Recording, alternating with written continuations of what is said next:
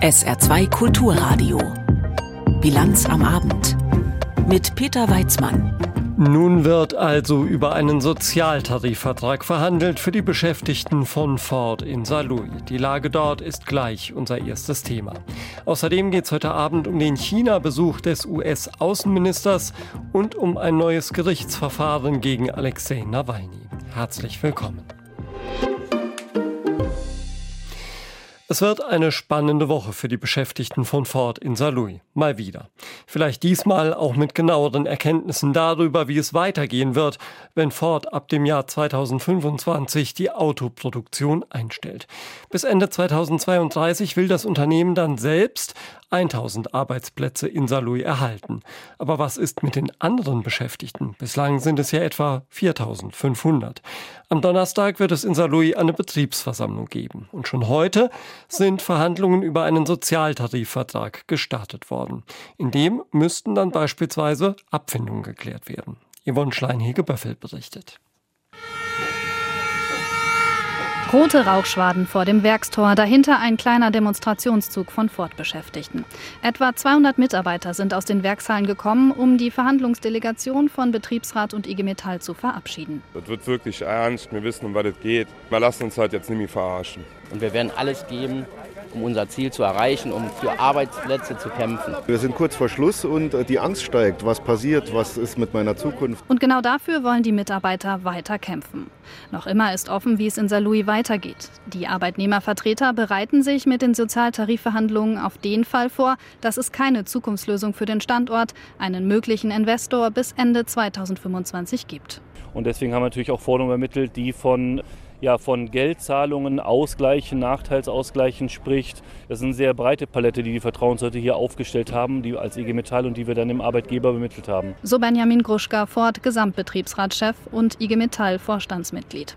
Gefordert wird etwa eine Abfindung von mindestens 100.000 Euro pro Mitarbeiter, dazu weitere Zulagen, auch je nach Betriebszugehörigkeit. Vor rund vier Wochen wurden diese Forderungen an das Ford-Management übermittelt. Nun starten die Verhandlungen, die dauern werden. Ich glaube nicht, dass es heute zu Ende geht. Wir haben heute die erste Verhandlungsrunde gesetzt und wir haben ja vor einigen Wochen dem Arbeitgeber unsere Forderungen übermittelt und dafür werden wir ab heute kämpfen. Auch über die Gespräche heute sollen die Ford-Beschäftigten am kommenden Donnerstag in einer Betriebsversammlung informiert werden. Theoretisch wären dann auch Streiks möglich. Doch ob und wie und wann gestreikt werden könnte, ist vollkommen offen, denn der Investorenprozess läuft. Es ist ein dynamischer Prozess aktuell, das steht fest. Und am Ende des Tages werden wir sehen, wo wir landen. Aber unser oberstes Ziel ist natürlich erstmal als Betriebsrat, dass wir äh, so viel wie möglich Arbeitsplätze für die Kollegen haben. Erklärt der Betriebsratsvorsitzende in Saarlouis, Markus Thal. Mit rund einer Handvoll potenzieller Investoren sollen Gespräche laufen. Genannt wurde zuletzt etwa der chinesische E-Autobauer BYD, aber auch Unternehmen etwa aus dem Bereich der erneuerbaren Energien sollen Interesse haben. Ob es Donnerstag konkretere Informationen gibt, ist offen, aber möglich. Ja, also es ist kein Geheimnis, dass das Unternehmen an Vorverträgen mit Investoren arbeitet. Ob das nun mal gelingt oder nicht gelingt, das wissen wir nicht. Aber die Möglichkeit besteht ja. Für den Fall, äh, dass das gelingt, müssen wir das bewerten mit der Belegschaft gemeinsam. Da wir bis heute nichts vorliegen haben, das aber noch kommen kann, äh, haben wir uns durchaus darauf vorbereitet und wir bereiten uns auf viele Szenarien vor, aber durchaus auch darauf vorbereitet, unter Umständen am Freitag eine Betriebsversammlung weiterzuführen oder an einem anderen Tag, äh, der dann folgt, um eben dann unter Umständen bewerten zu können, was denn vorliegen könnte. Die Hoffnungen bei den Beschäftigten dürften groß sein, dass sie am Donnerstag Konkreteres erfahren. Genau ein Jahr nach dem Aus für Saarlouis. Das Heizungsgesetz der Ampel. Was genau drinstehen soll, das ist in Teilen immer noch unklar, aber nun wird es immerhin im Bundestag weiterverhandelt, dieses Gesetz, und soll ja auch noch vor der Sommerpause zur Abstimmung gestellt werden, so will es jedenfalls die Koalition.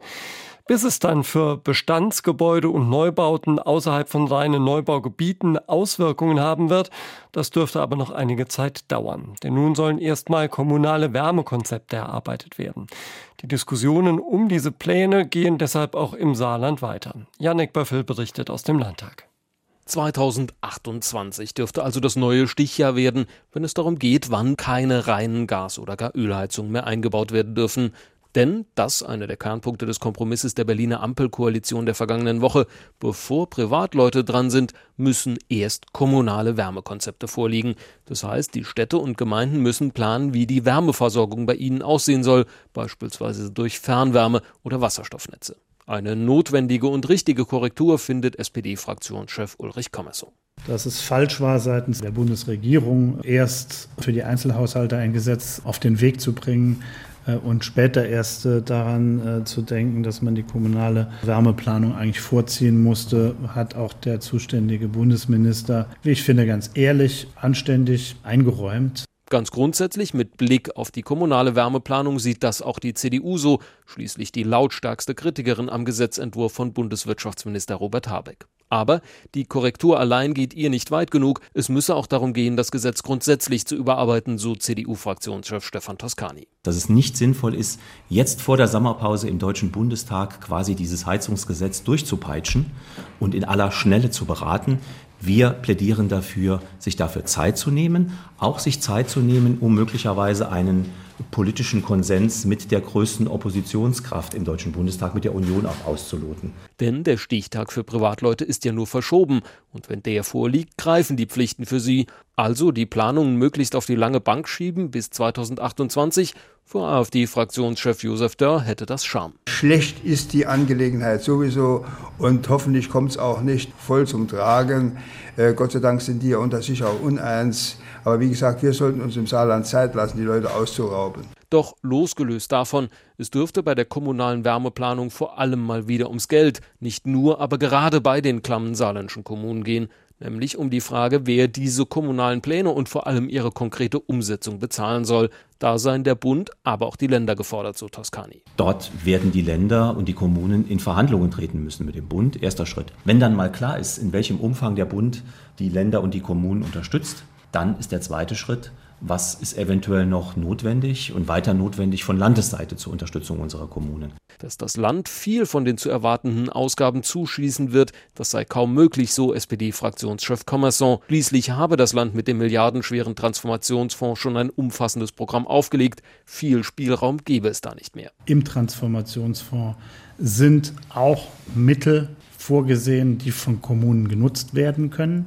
Damit ist das Land in erhebliche Vorleistung getreten und alle anderen müssen ihren Beitrag auch dazu leisten. Heißt also, wie so oft, es wird am Ende auch ums Geld gehen, zumindest dann, wenn die kommunale Wärmewende substanzielle Fortschritte bringen soll. Und dann ist der Stichtag 2028 gar nicht mehr so lange hin. Erfolgreiche Hackerangriffe auf Krankenhäuser hatten wir schon im Saarland. Auch der Flughafen war vor gut zweieinhalb Jahren schon mal betroffen. Firmen werden immer wieder Opfer von Cyberattacken. Jetzt hat es die Saarbrücker Zeitung erwischt. Gemeinsam mit dem Mutterkonzern der Rheinische Post Mediengruppe. Seit dem Wochenende läuft die Internetseite quasi in einer Art sicherem Notbetrieb und auch die Zeitung ist heute nur mit einer reduzierten Ausgabe ausgeliefert worden. Und das wird auch morgen so sein. Markus Persson. Saarbrücker Zeitung, Trierischer Volksfreund, Rheinische Post.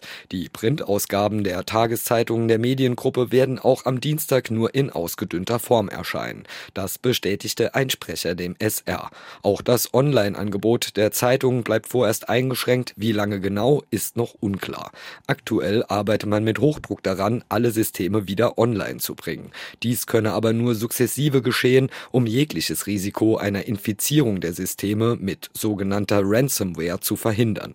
Zu dem Cyberangriff beim hauseigenen IT-Dienstleister war es am Freitagabend gekommen. Große Teile der Infrastruktur wurden daraufhin vorsichtshalber vom Netz genommen. Nach Angaben der Mediengruppe ist es den Angreifern nicht gelungen, sensible Daten von Kunden abzugreifen oder eine Verschlüsselungssoftware zu aktivieren.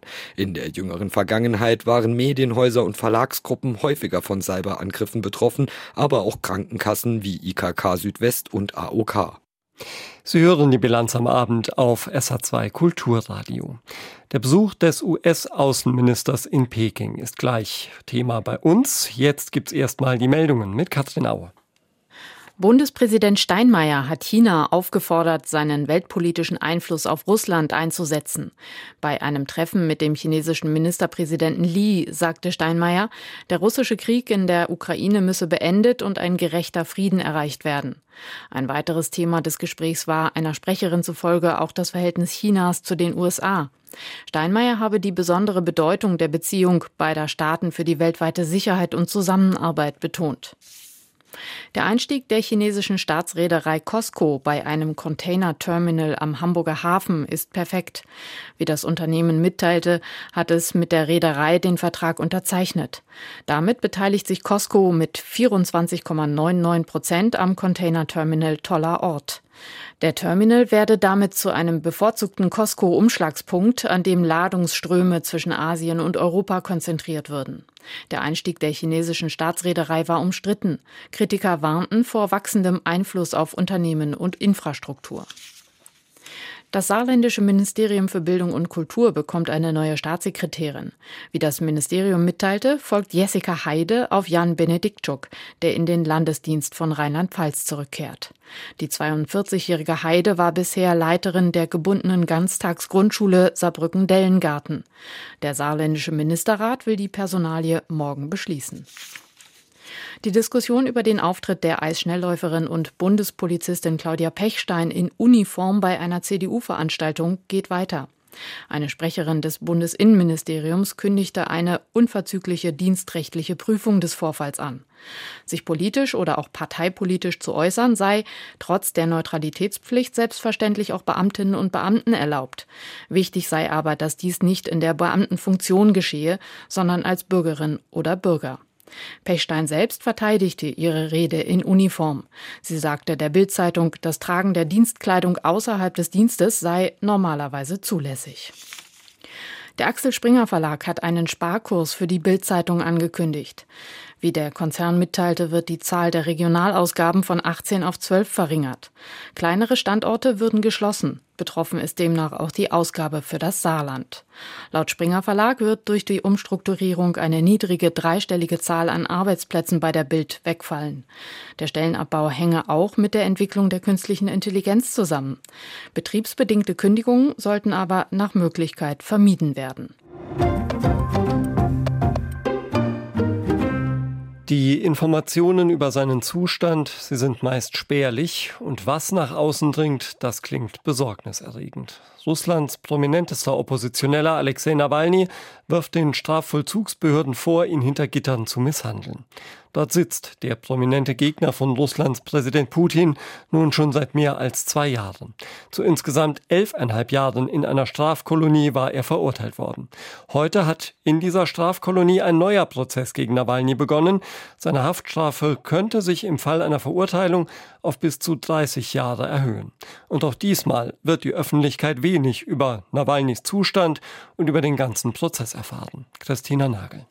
Inzwischen ist es amtlich. Der neue Prozess gegen Alexei Nawalny wird nun doch unter Ausschluss der Öffentlichkeit stattfinden. Es wird keine Übertragung mehr aus dem improvisierten Gerichtssaal im Straflager Melechowa geben, wo Nawalny seine neunjährige Haftstrafe absitzt. Die Anklage hatte kurz nach Prozessbeginn Sicherheitsbedenken geltend gemacht. Die Staatsanwältin verwies darauf, so viel ließ sich aus der kaum zu verstehenden Videoübertragung aus dem Saal entnehmen, dass es Hinweise auf geplante Provokationen gebe. Einwände der Verteidigung, dass man sich in einem der bestgesicherten Straflager des Landes befinde, in einem Saal, in dem trotz umfangreicher Einlasskontrollen weder Journalisten noch die Eltern Nawalnys anwesend sein durften, wurden vom Tisch gewischt, aus durchschaubaren Gründen, wie Alexei Nawalny erklärte. All dies geschieht natürlich nur, um den Prozess hinter verschlossenen Türen führen zu können, da die Ermittler, die Staatsanwaltschaft und unsere Regierung im Allgemeinen nicht möchten, dass irgendjemand etwas über diesen Prozess erfährt. Tatsächlich wird nun offen bleiben, welche Beweise die Staatsanwaltschaft anführen wird, um die angebliche Schuld Nawalnys zu belegen. Es wird keine Einblicke geben in die umfangreiche Anklageschrift, die aus 196 Bänden besteht. Und Nawalny und seine Anwälte werden vorerst auch keine Chance haben, öffentlich vor Gericht Stellung zu beziehen. Dem 47-Jährigen werden dieses Mal unter anderem Aufrufe zu Extremismus und die Gründung und Finanzierung einer extremistischen Organisation vorgeworfen. Bereits vor zwei Jahren waren Nawalnys Antikorruptionsstiftung und seine politischen Stäbe als extremistisch eingestuft und verboten worden. Nun geht es der Staatsanwaltschaft darum, auch den Kreml-Kritiker selbst wegen Extremismus verurteilen zu lassen. Aus Nawalnys Sicht eine politisch motivierte Inszenierung, die allein schon formalrechtlich mehr als eine Frage aufwerfe. Schon die Tatsache, dass der Prozess im Straflager bei Wladimir und nicht in Moskau stattfinde, sei, so Nawalny an den Richter gewandt, ein Rechtsverstoß. Andrei Alexandrowitsch, erklären Sie uns, was das ist. Warum wird einem Moskauer, der in Moskau ein Verbrechen begangen hat, in einem anderen Subjekt der Föderation der Prozess gemacht? Und das, obwohl es doch immer heiße, er, Nawalny, sei ein Gefangener, wie jeder andere auch. Der 47-Jährige, obgleich von seiner Zeit im Straflager gezeichnet, gab sich auch heute gewohnt angriffslustig. Seine Anträge aber verhalten ungehört. So wurde auch seiner Bitte, die Eltern in den Saal zu lassen, nicht stattgegeben. Auch sie konnten ihren Sohn nur auf dem Bildschirm sehen. Sie haben keine Scham, kein Gewissen, keine Ehre, erklärte Nawalnys Vater beim Verlassen des Straflagers, in dem sein Sohn wohl noch lange sitzen wird. Dem Kreml-Kritiker droht eine drastische Aufstockung seiner Haftzeit von derzeit neun auf bis zu 30 Jahre, denn dass er schuldig gesprochen wird, daran zweifelt niemand. Taiwan, Russland, Welthandel. Das sind einige der Themen, bei denen die USA und China derzeit weitgehend über Kreuz liegen. Im Hintergrund schwelt dazu immer die Frage, wer die führende Weltmacht der kommenden Jahrzehnte sein wird. In der Konsequenz waren die Beziehungen zuletzt arg strapaziert. Seit Jahren war kein amerikanischer Außenminister mehr in China. Seit gestern nun Anthony Blinken. Und er hat heute auch den mächtigsten Mann Chinas getroffen, Staatschef Xi. Steffen Wurzel mit einem ersten Fazit der Reise. Inhaltlich angenähert haben sich China und die USA so gut wie gar nicht, zumindest atmosphärisch aber ist man sich näher gekommen. So lässt sich der Besuch von US-Außenminister Anthony Blinken in Peking zusammenfassen. Blinken selbst sagte kurz vor seiner Abreise aus Peking, We have no illusions. Er mache sich keine Illusionen, die Beziehungen zwischen China und den USA zu managen, das sei eine sehr anspruchsvolle Angelegenheit. Bei vielen Themen sei man grundlegend immens unterschiedlicher Meinung. There are many issues on which we profoundly US-Außenminister Anthony Blinken sprach während seines Besuchs in der Volksrepublik unter anderem mit seinem Kollegen Qin Gang und mit dem Außenpolitikchef der kommunistischen Partei Wang Yi. Außerdem traf er sich mit Generalsekretär Xi Jinping. Er hoffe, dass Blinkens Besuch zu einer Stabilisierung der bilateralen Beziehungen führen werde, sagte Xi. Dass diese Aussage so im Originalton von den staatlichen Medien verbreitet wurde, werten Beobachter als symbolisch wichtige Geste des Entgegenkommens des chinesischen Staats- und Parteichefs. Dennoch, der Umgang mit Taiwan, Chinas Machtstreben im südchinesischen Meer, Handelshemmnisse für US-Firmen in der Volksrepublik, die Menschenrechtslage in Xinjiang, Tibet und Hongkong. Als Blinken bei seiner Pressekonferenz in der US-Botschaft in Peking diese Streitthemen auflistete, klang das nach viel Konfliktstoff. Im Ton aber versuchte der US-Außenminister Optimismus zu verbreiten nach dem Motto, wir sind zwar inhaltlich nicht weitergekommen, aber zumindest sind wir jetzt wieder im Gespräch und sind uns auch einig darüber, darüber, dass das so bleiben sollte. Auf was sich beide Seiten zumindest nach Angaben der US-Regierung geeinigt haben, ist mehr Austausch im Bereich von Kultur und Universitäten und mehr Direktflüge zwischen beiden Staaten. Im Vergleich zur Vor-Corona-Zeit existiert nach wie vor nur ein Bruchteil der Direktverbindungen zwischen den beiden größten Volkswirtschaften der Welt. Blinken kündigte auch an, die in den vergangenen Jahren fast völlig zum Erliegen gekommenen gegenseitigen Besuche von Regierungsvertretern wieder aufzunehmen. To continue dialogue on these and other important issues, I would expect additional visits by senior US officials to China over the coming weeks. And we welcome further visits by Chinese officials to the United States. Trotz aller Betonung des guten Gesprächsklimas, auf Nachfrage musste Blinken einräumen, dass es die von der US-Regierung zuletzt mehrfach gewünschten direkten Kommunikationskanäle zwischen Peking und Washington zunächst nicht geben werde. At this moment, China has not agreed to move forward with that. Um, er habe den Wunsch nach einer Krisenhotline, vor allem für die Militärs der beiden Staaten, erneut angesprochen, aber nichts Konkretes erreicht. Er wolle aber dranbleiben am Thema, sagte Blinken. Seit Monaten liefern sich das israelische Militär und militante Palästinenser immer wieder schwere Feuergefechte im besetzten Westjordanland.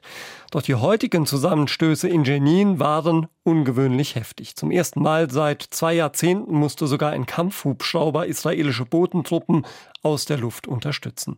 Mehrere Menschen sind ums Leben gekommen, Dutzende wurden verletzt. Julio Segador berichtet über eine Eskalation mit Ansage. Es sind die Geräusche, die in Jenin inzwischen fast an der Tagesordnung sind. Schüsse und Sprengsätze sind zu hören, als frühmorgens das israelische Militär mit schweren, gepanzerten Fahrzeugen in die palästinensische Stadt Jenin einrückt. Zwei gesuchte Terroristen sollen festgenommen werden. Die Palästinenser halten dagegen und sprengen eines der Militärfahrzeuge in die Luft. Es sind die schwersten Kämpfe seit langem, mit einer verheerenden Bilanz. Mindestens vier tote Palästinenser, über 50 Verletzte, darunter sieben israelische Soldaten und einige Journalisten. Unmittelbar bevor er von einer Kugel im Magenbereich getroffen wird, warnt Kameramann Hassim Nasser seine Kollegen. Sie sollten sich flach hinlegen, sich vor den Scharfschützen in Sicherheit bringen. Für mehrere israelische Soldaten, die festsitzen, wird die Lage so brenzlig, dass ein Apache-Hubschrauber nach Jenin fliegt, um die Bodentruppen zu unterstützen. Bilder zeigen, wie vom Helikopter aus mehrere Raketen abgefeuert werden. Das gab es seit 20 Jahren, seit der zweiten Intifada nicht mehr. Die israelische Regierung verteidigt den Militäreinsatz. Verteidigungsminister Joachim Galant betont, Israel werde keine Kompromisse eingehen. Es werde für Terroristen keinen sicheren Hafen geben, weder in Jenin noch in Nablus noch in Gaza. Sein Kabinettskollege, der rechtsnationale Hardliner, Finanzminister Bezalel Smotrich, fordert gar einen groß angelegten Militäreinsatz im Westjordanland. Wir sollten die Samthandschuhe ausziehen und eine klare Angriffsoperation im Norden des Westjordanlandes, in Samaria, Jenin, Nablus und anderen Orten beginnen, um so die Nester des Terrorismus auszumerzen und den Bürgern Israels und auch den Soldaten ihre Sicherheit zurückzubringen. Das palästinensische Kabinett verurteilte die Geschehnisse in Jenin. Ministerpräsident Mohammed Shtayyeh gibt Israels Verbündeten eine Mitschuld an der blutigen Entwicklung.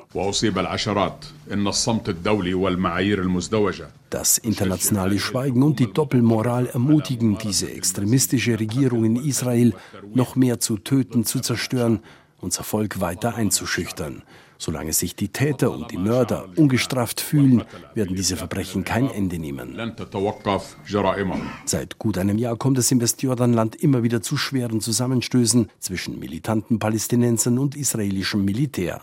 Seit Jahresbeginn starben bei Militäreinsätzen mindestens 125 Palästinenser, darunter auch unbeteiligte Zivilisten. Bei palästinensischen Anschlägen gegen Israelis wurden mindestens 18 Personen getötet. Julio Segador hat berichtet. Wenn der Bundesverband der deutschen Industrie zu seinem Tag der Industrie einlädt, dann ist das üblicherweise mit einem Schaulaufen der Politik verbunden. Morgen kommt denn auch Wirtschaftsminister Habeck. Schon heute waren Bundeskanzler Scholz und Finanzminister Lindner da. Erwartungsgemäß sind dabei nicht nur Freundlichkeiten ausgetauscht worden. Insbesondere BDI-Präsident Russwurm hat aus seiner Unzufriedenheit keinen Hehl gemacht. Hans-Joachim Viehweger berichtet. Wer nur auf den Arbeitsmarkt oder auf die sprudelnden Gewinne der meisten DAX-Unternehmen schaut, könnte meinen, dem Standort Deutschland geht es prächtig. Weit gefehlt, sagt BDI-Präsident Siegfried Russwurm, die Geschäfte im Ausland seien kein Maßstab für die Wirtschaft hierzulande. Rezession, Investitionszurückhaltung, Rückzug sind inzwischen dauernd Themen. Fehlende Fachkräfte, bürokratische Auflagen und vor allem die Energiepreise machten vielen Unternehmen zu schaffen. Strom muss für die Industrie relativ zu Gas günstiger und international wettbewerbsfähiger werden. Anders als im vergangenen Jahr geht der Verbandspräsident die Bundesregierung frontal an. Die Wirtschaft leide einerseits unter zusätzlichen bürokratischen Auflagen, andererseits seien viele Versprechen der Politik, insbesondere zur Beschleunigung von Planungs- und Genehmigungsverfahren, bislang nicht eingehalten worden. Mit Luftschlössern und PowerPoint-Folien können wir die Energiewende nicht schulden. Bundeskanzler Olaf Scholz geht nicht direkt auf die Kritik ein, sondern sieht die Schuld beim mangelnden Ausbau der erneuerbaren Energien bei anderen. Wären wir beim Ausbau der Windkraft im Süden und Südwesten dort, wo wir im Norden und Osten schon stehen, und hätten wir bereits die erforderlichen Netze, dann hätten wir schon heute deutschlandweit deutlich geringere Energiepreise. Er habe die Ziele, die sich die Bundesregierung zum Beispiel für den Ausbau von Photovoltaik, Windkraft und Stromnetzen gesetzt habe, fest im Blick. Wenn wir sagen, wir wollen 2030 fertig sein mit diesen Ausbauzielen, dann bauen wir rückwärts alle Gesetze und alle Entscheidungen so um, dass wir 2030 fertig sein können. Genau das geschieht jetzt und darum geht es für die Zukunft unseres Landes. Nicht von Krise will der Kanzler reden, sondern von Aufbruch. Gerade deshalb spricht er an dem Tag, an dem die Entscheidung des US-Unternehmens Intel für eine neue Chipfabrik in Magdeburg offiziell wird, über die Halbleiterbranche. Zahlreiche Investitionsentscheidungen stünden hier an, sagt Scholz, ohne Intel beim Namen zu nennen. Wenn die alle so umgesetzt werden, und daran arbeiten wir übrigens auch heute wieder, wird Deutschland zu einem der großen Halbleiterproduktionsstandorte weltweit. Später wird offiziell bekannt, dass Intel 30 Milliarden Euro in dem geplanten neuen Werk investieren will, gefördert mit knapp 10 Milliarden aus Bundesmitteln. Das sei doch mal eine gute Botschaft, sagt Scholz. Wo alle sich so ein bisschen angewöhnt haben, darüber zu reden, was alles nicht läuft. Tatsächlich läuft es alles gerade auf Deutschland zu. Eine gute Nachricht. Ganz so positiv zeigt sich Finanzminister Christian Lindner nicht. Der Wohlstand in Deutschland sei nicht selbstverständlich. Nach der sicherheitspolitischen Zeitenwende mahnt er eine wirtschaftspolitische Zeitenwende an. Weil der Wohlstand eben erst erwirtschaftet werden muss, bevor er danach von der Politik verteilt werden kann. Was beim BDI auf Zustimmung stößt. Was die Industrieforderung nach einem günstigen Strompreis angeht, warnt Lindner allerdings von neuen Subventionen. Die Politik sollte vielmehr alles dafür tun, das Stromangebot auszuweiten. Auch das helfe, den Strompreis zu dämpfen. Hans-Joachim Viehweger war das aus Berlin und wir kommen zur Börse. Den Wochenauftakt in Frankfurt fasst Nikolaus Buschlüter für uns zusammen. Nach einer opulenten Party droht oftmals ein veritabler Kater, so auch an der Börse. Nach dem Höhenflug der vergangenen Woche rutschte der DAX heute ins Minus. Einige Anleger nahmen angesichts der hohen Kurse Gewinne mit. Außerdem fehlten frische Impulse aus den USA, wo die Wall Street heute wegen eines Feiertags geschlossen bleibt. Besonders bös erwischte es Papiere des Laborausrüsters Sartorius. Zu Corona-Zeiten noch ein Überflieger musste die Konzernführung für das laufende Jahr eine Gewinnwarnung herausgeben. Statt kleinen Zuwächsen gehen die Sartorius-Chefs neuerdings von einem Umsatzrückgang von 10 bis 15 Prozent aus. Die Quittung auf dem Parkett. Sartorius-Aktien stürzten ans Ende des DAX mit einem Verlust von fast 15 Prozent und zogen Papiere des Pharmakonzerns Merck gleich mit sich. Über kräftige Zuwächse kann sich dagegen der Triebwerkshersteller MTU freuen. Hier rechnet der Vorstand mit einem Rekordergebnis, deshalb steigt der Kurs um über 4 Prozent. Ansonsten sind die meisten DAX-Werte aber rot, nur 8 von 40 können zulegen. Der DAX geht mit einem Verlust von knapp einem Prozent und 16.201 Zählern aus dem Handel. Der Euro geht leicht zurück auf einen Dollar 0,926. 50.000 Zuschauer haben für einen stilvollen Rahmen gesorgt für die knapp 7.000 Athleten, als vorgestern in Berlin die Special Olympics World Games eröffnet worden sind. Die Weltspiele der geistig und mehrfach Beeinträchtigten sind das größte Multisport-Event in Deutschland seit den Olympischen Spielen 1972. Heute ist es nun so richtig losgegangen mit dem Sport und wir haben unseren Reporter Jakob Brüger gefragt, ob es schon Grund zum Jubeln fürs deutsche Team gegeben hat. Jawohl, erste Medaillen sind eingetütet. Annika Meissner aus Hessen hat am Morgen über die 5000 Meter bei der Leichtathletik gejubelt und war damit die erste deutsche Athletin, die sich bei diesen World Games eine Medaille geholt hat. Die ist ungefähr so schwer wie eine Kaffeetasse, nicht rund, sondern oval und natürlich ist der Berliner Bär darauf abgebildet, zusammen mit dem Special Olympics Logo. Und mit genau dieser Medaille in Silber stand Annika Meissner heute früh sehr glücklich und sehr stolz vor mir. Ja, also die Silbermedaille ist halt auch was Schönes, was Wertvolles. Gold wäre auch schön gewesen, aber Silber ist auch schön. Golden schimmerte es dafür beim Freiwasserschwimmen vor den Toren Berlins. Da gab es gleich zwei Goldmedaillen. Und insgesamt war das deutsche Team gerade im Wasser mit insgesamt fünf Podestplätzen sehr erfolgreich an diesem ersten Wettbewerbstag. Ja, so viel zum ersten Wettbewerbstag bei den Special Olympics World Games. Bei denen gibt es übrigens keinen offiziellen Medaillenspiegel, denn im Mittelpunkt soll dort der Spaß am Sport stehen. Wir schauen jetzt noch auf das Wetter im Saarland. Am Abend und in der Nacht zunächst weitgehend trocken. In der zweiten Nachthälfte von Frankreich her kräftige Schauer oder Gewitter. Lokal mit Starkregen. Dazu Werte zwischen 20 und 16 Grad. Morgen am Dienstag zunächst sonnig und trocken. Am Nachmittag sind von Lothringen her zum Teil kräftige Schauer oder Gewitter möglich. Höchstwerte morgen 28 bis 32 Grad.